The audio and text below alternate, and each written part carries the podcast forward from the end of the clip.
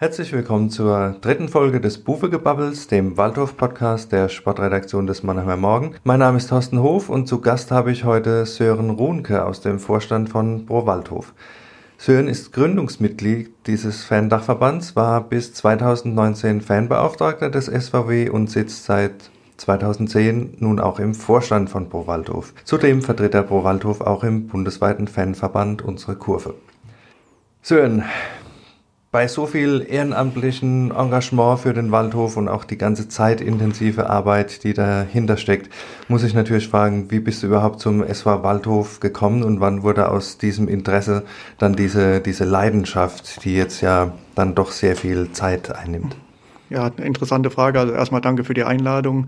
Ähm, ich glaube, wie jeder Junge hat es angefangen, dass man selber Fußball gespielt hat. Ähm, das war, glaube ich, mit acht Jahren habe ich in Waldstadt angefangen, Fußball zu spielen. Damals hat er Waldhof sogar noch Bundesliga gespielt. Da habe ich leider nie ein Spiel sehen können, weil man eben in Ludwigshafen gespielt hat und ähm, ja, das dann doch ein bisschen weit weg war. Äh, aber dadurch war halt hier das Interesse geweckt, da muss, dadurch, dass man wusste, dass ähm, ein Bundesligist in der Stadt ist oder, da, oder nachdem ich dann hingegangen bin, hat man noch zweite Liga gespielt, war immer noch der klassenhöchste Verein in der Region. Angefangen, also das erste Spiel war ziemlich einfach, also ich bin auf der Straße, habe ein paar Freunde getroffen, die haben gesagt, sie gehen zum Waldhof. Äh, habe ich nur gefragt, wie viel kostet. War, glaube ich, damals 5 Mark Eintritt. Äh, habe ich gesagt, ja, okay, wartet hier, ich gehe mein Taschengeld holen. War das äh, viel Geld damals? Ja, das war dann schon das ganze Taschengeld für die Woche, glaube ich, okay. also was man da ausgeben musste. Ja. Aber äh, dann war es halt gleich am ersten Tag weg. Aber ja, dann muss man die Woche halt ein bisschen sparen. Hat sich rentiert wenigstens? Ja, die waren 2-1 gegen Saarbrücken, ja. also und das war dann auch so ein bisschen die Initialzündung. Dann wusste ich auch selber wo, erstmal, wo das Stadion steht und konnte dann auch ein bisschen selbstständig hingehen oder habe mich mal wieder gefragt, ähm, Leute gefragt oder Freunde, äh, ob sie wieder mitgehen würden und dann ist man eben regelmäßig hingegangen. Und äh, da hat so die Leidenschaft dann angefangen. Also und dann mhm. muss es ja irgendwann den Punkt gegeben haben, mhm. wo du sagst, hier Fanclub, da bin ich jetzt jedes ja. Wochenende und äh, wie gesagt, wo war so der Punkt, der für dich entscheidend war, vom einfachen Zuschauer, der so aus, als selbstinteressierter Kicker hingegangen ist, dann zum, zum richtigen Fan? Ich glaube, das war so, so ein stetiger Prozess. Also man ist dann, ich glaube, irgendwann wurde das Wochenendticket eingeführt, da konnte man dann wirklich für 15 Mark durch ganz Deutschland reisen und dann war das auch als Schüler möglich, äh, so nach Mainz oder nach, ich glaube, FSV Frankfurt hat damals noch in der Liga gespielt, da mitzukommen.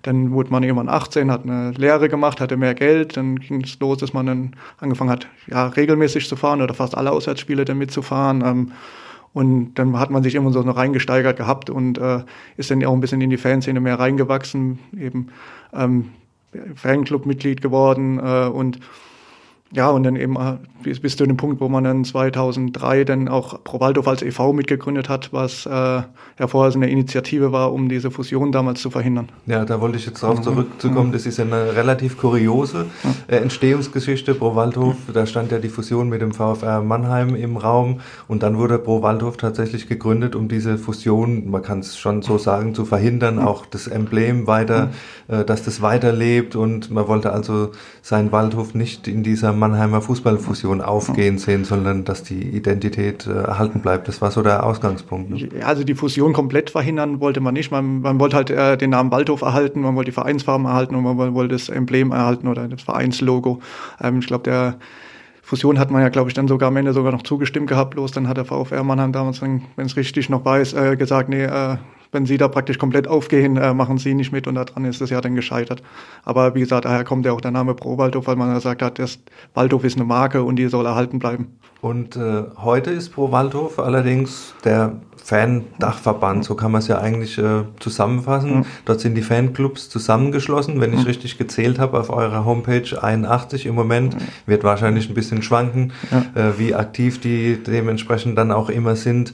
Aber das ist die Aufgabe im Moment äh, von Pro Waldhof, eigentlich die Fanclubs so ein bisschen zu organisieren, ein Sprachrohr für die zu sein und auch Ansprechpartner oder wie könnte man Pro Waldhof so einfach im Moment dann charakterisieren? Ja, man ist eben der Fan Dachverband. Also man hat, wie gesagt, diese 81 Fanclubs aktuell. Ähm, dazu hat man noch 500 Einzelmitglieder, die dann zu 99 Prozent auch Mitglied im SV Waldorf e.V. sind über uns. Ähm, da geht es halt dann darum, den Fans ja, eine Art Sprachrohr zu geben, ähm, auch Bindungs Glied zu sein zwischen Verein und oder jetzt auch der Spielbetriebs GmbH, für die der Ansprechpartner zu sein, wenn es um Fanthemen geht und dann halt auch in die andere Richtung. Also wenn Fans irgendwie Fragen an den Verein haben oder sowas, ähm, dass sie dann uns als Ansprechpartner haben und wir dann vermitteln können. Dann gibt es ja noch das Fanprojekt. Ja. Da wird auch gearbeitet, mit dem arbeitet ihr auch zusammen oder wie kann mit, man sich das vorstellen? Ja, mit denen haben wir eigentlich auch immer einen ganz engen Austausch. Klar, viele Felder überschneiden sich und gibt dann klar einen kleinen Unterschied. Sie sind halt sozialpädagogisch engagiert ähm, und auch ja, ein, äh, Angestellte der, der Stadt und nicht direkt im Auftrag des SV Waldhofs da engagiert. Aber wie gesagt, da gibt's immer manchmal ähm, ja, Felder, die, die, die beackern und wir sagen, manche Felder nehmen, übernehmen wir, aber da ist der Austausch immer ziemlich schnell und ziemlich klein. Und da habt ihr eine gute Arbeitsteilung mittlerweile gefunden da, dann auch. Da, also bis jetzt gab es noch nichts zu meckern. Ja, wunderbar. Dann für Außenstehende mhm. ist diese Fanszene des SV Waldorf ja auch ein bisschen schwer zu überblicken. Mhm. Wenn es Krawall gibt oder sonst irgendwie heißt es immer, die Ultras ja. und der Pro-Waldhof und das ist doch alles eins, äh, aber so einfach ist es natürlich nicht. Kannst du da vielleicht mal ein bisschen Aufklärung betreiben? Ja, also klar, ähm, es sind nicht immer eins. Ultras sind in dem Sinn ein Fanclub, der ja. auch bei uns angeschlossen ist und die sind auch nicht immer für die Randale zuständig. Ja. Das wird auch immer gern gesehen. Ja. ja, denen ihre Fahne hängt halt immer ganz, ganz vorne und Ultras ist so ein schönes Wort, wo man sich gerne hochziehen kann. Aber im Endeffekt sind sie ein Fanclub, ein sehr engagierter Fanclub, die auch bei, mit uns und für uns auch sehr viel machen. Aber im Endeffekt sind sie ein, ein, ein Fanclub, wie alle anderen auch. Und es gibt ja auch viel soziales Engagement mhm. von Pro Waldhof ja. aus. Äh, kannst du da vielleicht mal ein paar Beispiele nennen? Ähm, ja, okay, zur Weihnachtszeit machen wir immer viel. Also wir haben dann immer eine Weihnachtsfeier gemacht, das haben wir immer der Kinderfest bei der Kirche gespendet. Wir schauen auch immer, wenn Fans in, in Nöten sind, äh, schauen wir da auch immer, dass, dass wir irgendwie was machen können, den Leuten helfen. Das, ähm, da haben wir immer die Augen offen. Äh, DKMS haben wir in letzter Zeit oder in den letzten Jahren sehr, sehr viel gemacht. Also das ist die Knochenmark Knochenmarkspende, also haben wir ja. ja Spender gesucht, mhm. ähm, Typisierung organisiert am Stadion. Und ansonsten halten wir eigentlich immer ein bisschen die Augen und Ohren offen, wo wir ein bisschen helfen können und dann schauen wir mal, was wir machen können. Im Moment gibt es gerade die Spendenaktion, den Hoodie für den ja, ja. Äh, e.V. Genau. Wie den, ist das angelaufen? Ich glaube, am äh, Wochenende das erste Mal. Ihr dürftet auch den Container wieder aufmachen beim Heimspiel ja, gegen Türkgücü. Also wir hatten den Container offen, aber die Pullis haben jetzt erst gestern bei der zweiten Mannschaft verkauft und sind, also gut die Hälfte ist schon weggegangen, was, was wir äh, produziert hatten. Und ich glaube, den Rest, den bekommen wir dann auch noch weg. Wenn, ich glaube, heute sind die Zahlen ja wirklich über 35 gestiegen bei Corona. Also müssen wir gucken, äh, ob gegen Rostock wieder Leute ins Stadion dürfen. Da wollten wir es dann auf jeden Fall verkaufen. Und ansonsten planen wir aber auch äh, außerhalb des Spieltags noch einen Verkaufstag. Und der Erlös geht dem e.V. dann zu, der also dem Erlö Hauptverein. Der Erlös geht an den SV Waldhof e.V. Und dem, den ja, Nachwuchs sozusagen. Genau. genau. Ja, ist ja auch eine prima ja. Aktion. Ja, Sören, jetzt aber ganz normal als, als Fan gesprochen von dir. Wir blicken mal zurück auf das Spiel am Samstag, ein völlig verrücktes 4 zu 4 gegen Türkgücü. Erstmal die Frage, warst du im Stadion? Konntest du es dir im Stadion anschauen? Ja, ich war im Stadion. Hast du eine Karte gekriegt? Hab eine Karte von gekriegt, einigen, ja. Von den wenigen, die da im Verkauf waren. Und äh, ja, sei mal ehrlich, als es 2 zu 4 gestanden ist, hast du noch viel auf den Waldhof gesetzt? Ich glaube nicht mehr wirklich, weil ich habe Türkgücü eigentlich auch sehr, sehr stark eingeschätzt. Also ich glaube nicht, dass die irgendwas mit dem Abstieg zu tun haben werden, außer sie müssen in der Winterpause die halbe Mannschaft abgeben. Aber ansonsten haben die sich ja wirklich sehr verstärkt. Also wenn man so diesen Drittliga-Facebook-Seiten folgt, da war jede, jede zweite Meldung mehr oder weniger von denen, dass sie mal wieder einen verpflichtet haben. Ja. Und deswegen schätze ich auch nicht, dass die irgendwas mit dem Abstieg zu tun haben. Und ich schätze eher, dass sie ziemlich lang oben mitspielen werden. Und deswegen war das, war, fand ich dann überraschend, dass wir eigentlich ja auch dominant gespielt haben. Also es war nicht so, dass das, das jetzt äh, Zufall war, dass wir irgendwie noch zwei Tore gemacht haben, sondern ich glaube, nach dem 4-2 sind die eigentlich kaum noch über die Mittellinie gekommen. Wir waren dann am Ende doch eher sogar noch 5-4 dran, als dass die noch ein Tor hätten schießen können. Ja, da kam ja Joseph Boyamba als ja. Joker, hat gleich einen Doppelpack hingelegt äh, und da war die Stimmung natürlich in der Bude wieder ganz, ganz oben. Also ein Einstand nach Maß für ihn. Ja klar, also es war wirklich erstaunlich, wie das hat. Also auch, auch dominant aufgetreten, auch sich mal gut durchgesetzt und nicht jetzt rein zufällig mal zweimal am richtigen Punkt gestanden und den Gerd Müller-Manier vielleicht abgestaubt, sondern wirklich auch, er hat äh, richtig Aktivitäten ins Spiel reingebracht. Was auch auffällig war allerdings, waren die Abwehrfehler, die produziert wurden, jetzt gerade vor dem äh, ersten Gegentor, auch das, das zweite, als sich Donko und Hofrater nicht so ganz einig waren. Also da wird es Zeit wahrscheinlich dann doch, dass die etatmäßigen Innenverteidiger zurückkommen oder da wirst du, wirst du auch wieder ruhiger schlafen oder wie siehst du die Ja, Situation? es zieht sich ja auch ein bisschen durch. Ich glaube, gegen äh, Viktoria Köln hat man sich das eine Tor ja auch schon fast rei selber reingelegt oder war ja sogar ein Eigentor und also Abwehrfehler war schon teilweise gravierend, was, was da passiert ist. Aber es ist äh, dann mhm. wieder sehr erstaunlich zu sehen, dass der Waldorf trotzdem äh, nach vorne spielt, spielerisch mhm. so viel auf der Pfanne hat, dass sogar solche Fehler ausgebügelt werden können. Das war bisher das, das große Plus. Ja, klar. Ähm, man hat ja immer, immer wieder geschafft, nach vorne zu spielen. Hat er also auch in drei Spielen sieben Tore gemacht. Also das zeigt ja, dass man eigentlich nach vorne vorne spielt.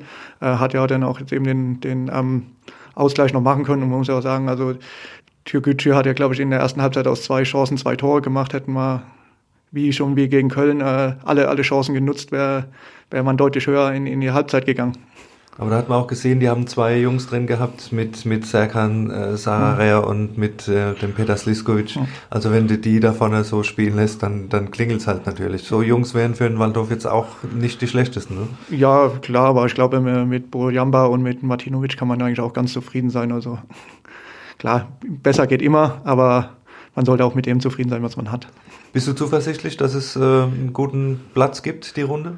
Ähm, also wenn man so weiterspielt, ja, also klar, das fehlt ja im Kader ein bisschen so die Breite, da muss man halt schauen, ob der Abend noch was groß was passiert oder ähm, ob man irgendwie anders an Spieler rankommt, wenn es ja richtig weiß, kann man vertragslose Spieler weiterhin ja, verpflichten, ja, ob, man, genau. ob man da noch welche bekommt.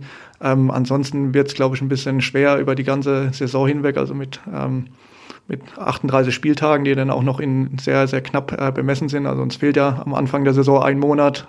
Das muss alles in englischen Wochen nachgeholt werden. Äh, ist, ist fraglich, ob man da ähm, so, so lange durchhalten kann, wenn man so einen knappen Kader hat. Gut, da warten wir mal ab. Wir müssen aber auch auf das Spiel am Samstag nochmal zurückschauen, weil es ja da auch einen Vorfall gab, der dann auch Schlagzeilen gemacht hat. Das Spiel war unterbrochen, zwei Minuten in der 20. Minute, weil sich der koreanische Außenverteidiger von Türkgücü, Jung Park, äh, rassistisch beleidigt gefühlt hat, hat sich dann beim Schiedsrichter gemeldet und der hat dann die Partie unterbrochen. Dann kam die Stadiondurchsage, danach ging es weiter, Park ging zur äh, Halbzeit dann raus, aber das war natürlich äh, ein Vorfall, der so ein bisschen das, das Spiel überschattet hat. Ihr habt ja auch in eurer Satzung, in euren Regeln zur Aufnahme eine klare Aussprache gegen Gewalt und Rassismus verankert. Wie hast du die Szene wahrgenommen? Also, wahrgenommen habe ich es gar nicht. Also ich habe keine Rufe gehört oder sonst was. Ähm, man hat seine halt gesehen, dass er zur Auslinie gegangen ist, der, den er an der Auslinie informiert hat, ist schnurstracks zum äh, Stadionsprecher marschiert. Da wusste man eigentlich schon, dass jetzt irgendwas kommen würde. Ich hatte, wenn denn auch eher irgendwas äh, Richtung, dass es eben gegen die türkische Mannschaft geht oder vermeintlich türkische Mannschaft. Viele spielen ja da nicht wirklich mit, also viele Türken. Ähm, und dann, ja, dann klar kam die Durchsage und es war klar, es, muss irgendwas passiert sein oder zumindest irgendjemand muss was wahrgenommen haben. Aber wir wollen jetzt auch niemanden vorverurteilen. Also es ist ja alles noch in der Klärung und irgendwie alles ein bisschen, äh, ja, die einen sagen so, das wäre klar was gefallen. Andere sagen, die auch in der Nähe waren, sie hätten nichts gehört. Also sie hätten zwar Beleidigungen gehört, aber keine rassistischen Beleidigungen. Allerdings, also soll, sollte es da zu rassistischen Beleidigungen kommen, das geht halt gar nicht. Das braucht man nicht drüber reden. Ja, der Waldhof hat sich ja auch relativ schnell positioniert oder Marco Schuster schon zur Halbzeit, auch Trainer Patrick Löckner ja. in der Pressekonferenz. Also da waren die Positionen klar. Und da sind wir vielleicht so ein bisschen bei dem nächsten Problem, das ihr als Pro Waldhof immer ja. habt. Immer wenn was schief läuft, äh, wenn es irgendwie einen Krawall gibt oder ja. wenn sich jemand prügelt oder bei einer Demo ein Waldhof-Trikot anhat, dann heißt sofort wieder, ja, die Fans, in Anführungszeichen. Ja. Da wird viel verallgemeinert und ihr müsst dann immer wieder Stellung beziehen, was ihr auch gut macht, meiner Meinung nach. Zum Beispiel, als äh, bei dieser Corona-Demo jemand aufgetreten ist, Waldhof Widerstand oder was er da auf dem äh, T-Shirt hatte, dass ihr da klar Stellung bezogen habt. Aber wie sehr nervt es immer, äh, Stellung beziehen zu müssen für jeden Wirrkopf, der halt irgendwie mit dem Waldhof-Trikot rumläuft? Oder gibt es tatsächlich da äh, ein Problem oder wie, wie siehst du das? Also ich sehe kein grundlegendes Problem. Klar, wir haben eine Gesellschaft und, und alle, in der Gesellschaft gibt es Probleme und diese, diese Probleme gibt es eben dann auch im Stadion. Also wir können auch in, in dem Sinne auch nur mit dem leben, was, was die Gesellschaft uns hergibt. Aber natürlich ist es nervig. Also das ist, glaube ich, jetzt auch so ein bisschen das beste Beispiel. Am Samstag war ein wirklich schönes Spiel, also 4-4. Ich glaube, jeder Zuschauer ist auf seine Kosten gekommen und ich glaube auch jeder hatte einfach nur Spaß in dem Stadion, außer vielleicht die Abwehrreihen. Äh, aber und am, am, am Ende ist das, über was geredet wird heute, diese, dieser vermeintliche vermeintlicher Vorfall, also den es gegeben haben soll, wo eben noch in Erklärung ist. Und das ist, glaube ich, so ein bisschen das beste Beispiel, dass eigentlich so über die schönen Dinge zu wenig geredet wird. Und wenn dann sowas passiert, ja, muss, muss man da immer Stellung beziehen. Und das, natürlich macht es keinen Spaß. Also wir würden auch gerne darauf verzichten. Aber dass es angesprochen werden muss, ist natürlich steht, steht außer Frage. Das seht ihr nicht anders. Ja, natürlich. Wir haben auch eine gesellschaftliche Verantwortung und, äh, und zu der stehen wir auch. Und wie gesagt, wir haben es in unserer Satzung stehen, äh, dass wir uns gegen Rassismus aussprechen.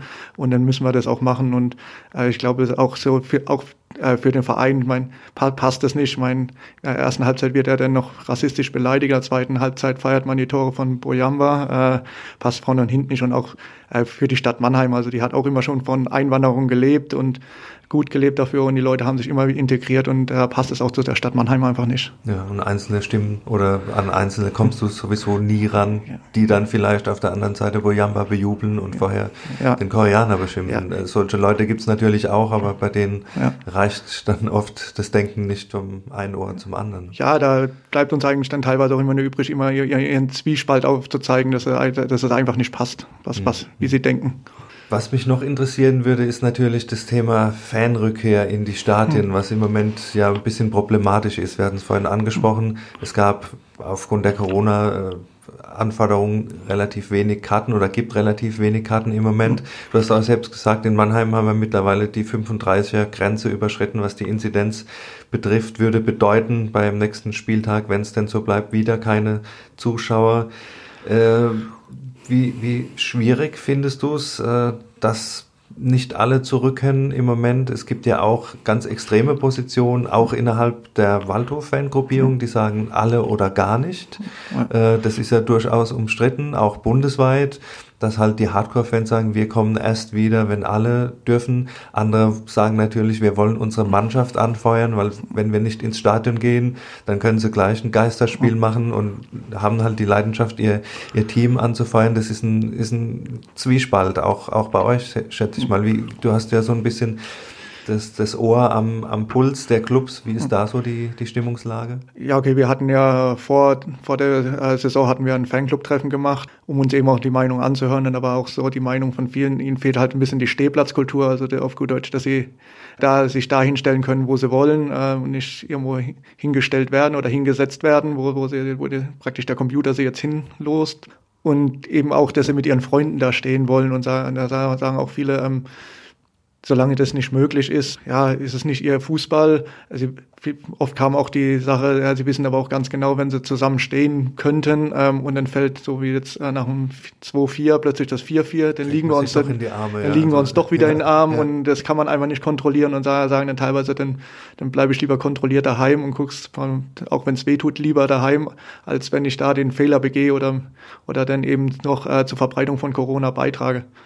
Aber ist wirklich auch so ein deutschlandweites Problem, ich glaube, ähm, oder Phänomen. Also es ist ja jetzt auch nicht ausverkauft gewesen in dem Sinne die Spiele. Also es gab ja noch Restkarten. Ich glaube, selbst Hannover, Hannover gegen Braunschweig, da haben sie nicht ausverkauft bekommen. Stuttgart auch als, erstes äh, Heimspiel, also, glaube ich, in der Bundesliga und auch die Plätze nicht nicht voll ausgeschöpft. Ne? Ja, es ist auch wahrscheinlich ein bisschen schwerer, die, die Karten loszuwerden. Es geht auch, ich glaube, Woran, woran es genau liegt, müssen andere sagen. Also ich glaube auch, dass es daran liegt, dass man zum Beispiel auch nicht mehr spontan ins Stadion gehen kann. Also es hat ja keine Kasse offen. Man muss sich die Karte vorher im Internet holen. Es geht auch, man muss auch ausgedruckt mitbringen. Das ist, glaube ich, auch ein bisschen ein Hauptproblem. Also man kann nicht auch sagen, oh, 14 Uhr ist Spiel, das schaffe ich ja doch noch, dass man sich das aufs Handy lädt. Geht auch nicht. Man muss daheim oder im Geschäft erstmal die Karte ausdrucken. Also so ein spontaner Besuch ist auch im Moment ja auch nicht möglich. Hm.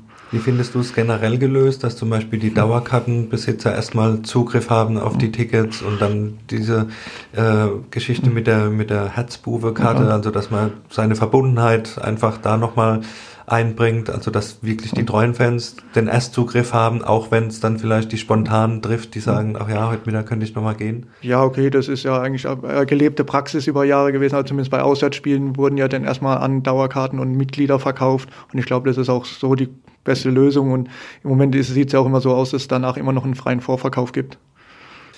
Angesichts von Corona gab es ja dann auch äh, viele Lippenbekenntnisse, sage ich jetzt mal wirklich, äh, wie es mit dem Fußball weitergehen soll. Es wurde gesagt, wir müssen uns ganz neu aufstellen, wir müssen die Finanzierung neu aufstellen, wir müssen die Fans wieder äh, mehr einbinden. Also da gab es ja die, die wildesten Ideen. Und auf einmal hat man aber gesehen, der Transfermarkt ging wieder los, es wurden die üblichen Transfersummen bezahlt. Es hieß ja auch, dass man die Fans bei der Neuausrichtung beteiligen wollte. Jetzt, wie gesagt, du bist auch Mitglied oder du repräsentierst Pro Waldhof im Fanverband unserer Kurve. Was denkst du denn, was ist davon geblieben? Ich fürchte relativ wenig oder täuscht mein Eindruck? Also in der Öffentlichkeit ist tatsächlich wenig übrig, übrig geblieben, aber ähm, es gab ja dann auch in, innerhalb der Fanszenen oder gab es ja auch Bewegungen. Es hatte sich ja dann äh, die Initiative Unser Fußball gebildet, ähm, die eben klare Forderungen aufgestellt hat, diesen Fünferkatalog aufgestellt hat. Daraus hat sich dann eben auch mit unserer Kurve Kurve und anderen engagierten Fans äh, eine Gruppe von 50 Fans auch ganz aus, aus ganz Deutschland gefunden, die dann unter dem ja, Begriff äh, Zukunft Profifußball, da gibt es auch eine Webseite zukunft-profifußball.de, ähm, da auch äh, Themen abgearbeitet hat. Also nicht nur irgendwelche Forderungen gestellt, sondern eben auch äh, Lösungen gefunden oder, oder vermeintliche Lösungen präsentiert haben, ähm, die für die Fans gangbar wären. Ich weiß auch, dass zum Beispiel auch bei BFB, DFL auch Arbeitsgruppen gibt, wo dann eben auch Leute aus unser Fußball, unsere Kurve auch mit drin sitzen. Das läuft halt ein bisschen so im Hintergrund ab. Da muss man jetzt, sage ich mal, abwarten, ähm, ob da denn auch was rauskommt. Aber ich glaube, DFB und DFL werden gut beraten, wenn, wenn da was bei rauskommt, weil ich glaube, dass bei vielen Fans auch die Zündschnur mittlerweile ziemlich kurz ist und sagen, wenn da, wenn es da jetzt keine Änderungen gibt, dann, dann war es das, dann bringen wir uns gar nicht mehr mit ein oder ist es für die dann auch nicht mehr nachvollziehbar, warum sich so viel Arbeit machen, wenn am Ende keine Ergebnisse raus, mhm. rauskommen. Was wären das für Änderungen, die positiv wären für die Fans? Ja, ich glaube, was halt immer viel kritisiert wird, wird die Verteilung des Fernsehgeldes, also dass man ganz oben ganz viel kassiert, ganz unten ganz wenig und das da durch eine, so eine Zweiklassengesellschaft geschaffen wird. Ich glaube, äh, Bayern, also, dass man Bayern jetzt ins Stadion geht und weiß, wie es ausgeht. Ja, so, also dass also, man einfach den, den Wettbewerb wieder ein bisschen äh, nivelliert. Ja, also dass man nicht unbedingt die Meisterschale schon vor der Saison nach München schicken kann, ja, sondern ja. Äh, vielleicht auch mal ein anderer Meister wird. Ähm, ja, und äh, dass die Aufsteiger eben äh, mithalten können und vor allem auch, dass die Absteiger, wenn äh, das nicht mehr die Vollkatastrophe ist, wenn sie absteigen, sondern sagen, ja, okay, da, da fallen wir dann doch ein bisschen weich und nicht doch ganz hart und dass dieser Abstieg dann nicht mehr so äh, existenzbedrohend ist, teilweise.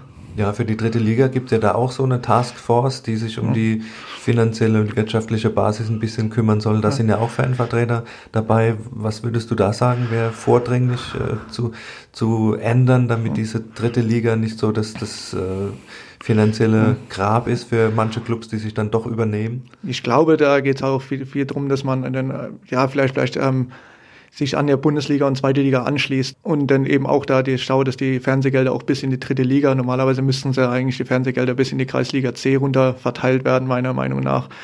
Eben, weil sonst kommt nach der dritten Liga dieser Schnitt mit der Regionalliga und oder wenn man die noch mit aufnimmt, dann geht es immer nur Klassen tiefer. Normalerweise müsste es eigentlich wirklich von der Bundesliga bis zur Kreisliga, Kreisklasse C runtergehen, dass, dass, da, dass da eine gerade Linie existiert.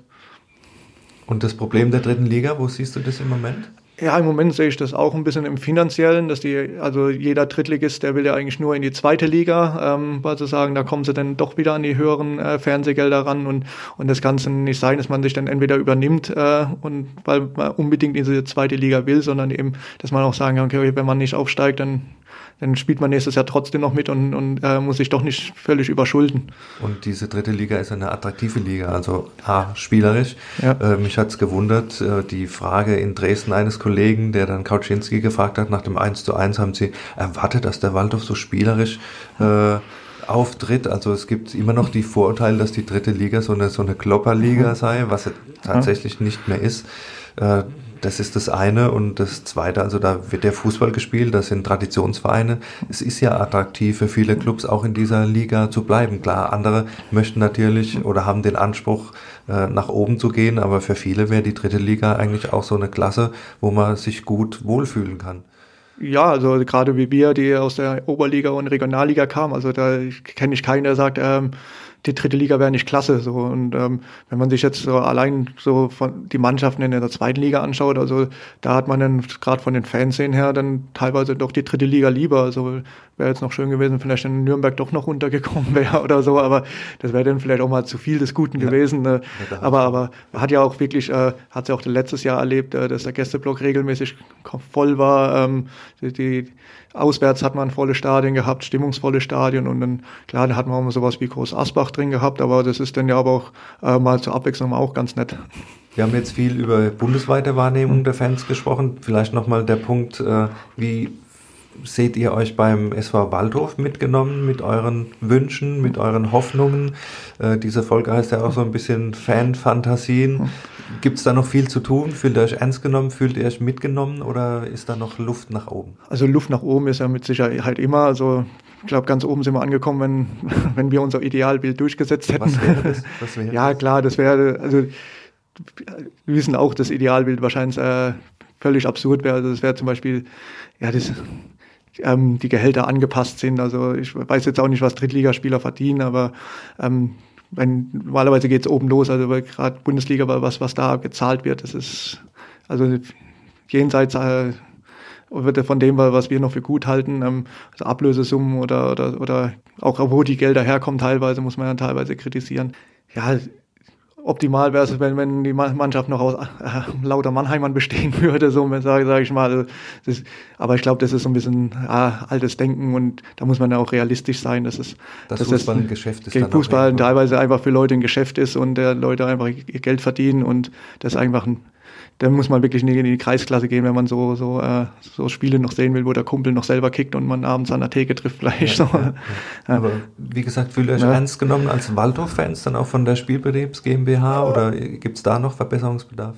Ja, also wir sind im Moment dran, den Dialog wieder neu aufzunehmen. Ähm, da hat äh, der Hans-Jürgen Pohl aus dem Club der Ehren- und Goldenadelträger äh, hat es initiiert, dass wir uns da an einen Tisch setzen, moderiert das Ganze äh, und da sind wir dabei, äh, wieder eine Basis zu schaffen, auf der wir miteinander äh, reden können und arbeiten können und ich glaube, da sind wir aktuell auf einem guten Weg. War die zuletzt nicht mehr so gegeben? Nee, also man hat ja ein bisschen auch mitbekommen, es lief dann doch viel über die Öffentlichkeit. Ich glaube so, äh, dieses Choreo-Verbot gegen Halle, so ein beispielhaft, wie es halt nicht laufen sollte, da hätten wir auch vorher miteinander reden können und hätte sagen, äh, die Fehler äh, oder, oder das, was gelaufen ist, dann ausräumen und, äh, und nicht äh, ja, erstmal bestrafen und dann ähm, ja, reagiert die andere Seite dann wieder öffentlich. Die Ultras mal sehen das, haben das dann ja als Aufforderung gesehen, dann doch eine Choreo zu machen und, und zu zeigen, sie lassen sich nicht verbieten und, und so kann es halt nicht laufen. Also wenn es Probleme gibt, sollte man drüber reden und oder sollte man miteinander reden und nicht übereinander.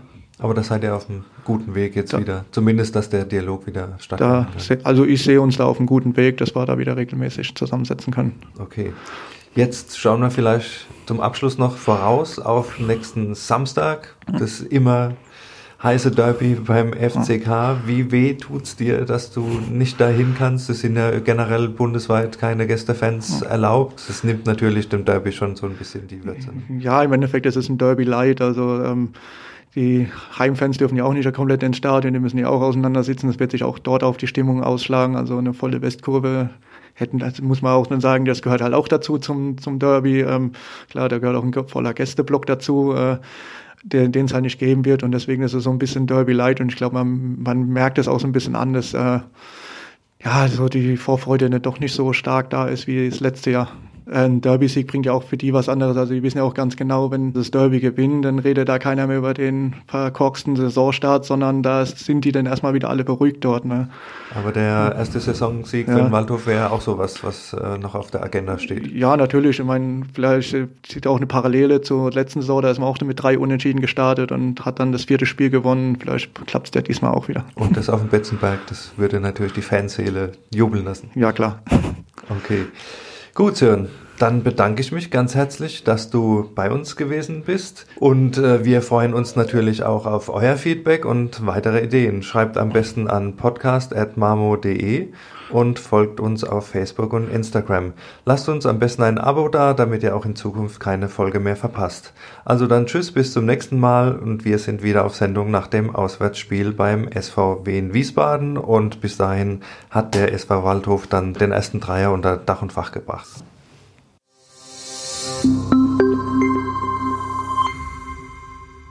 Ein Podcast des Mannheimer Morgen.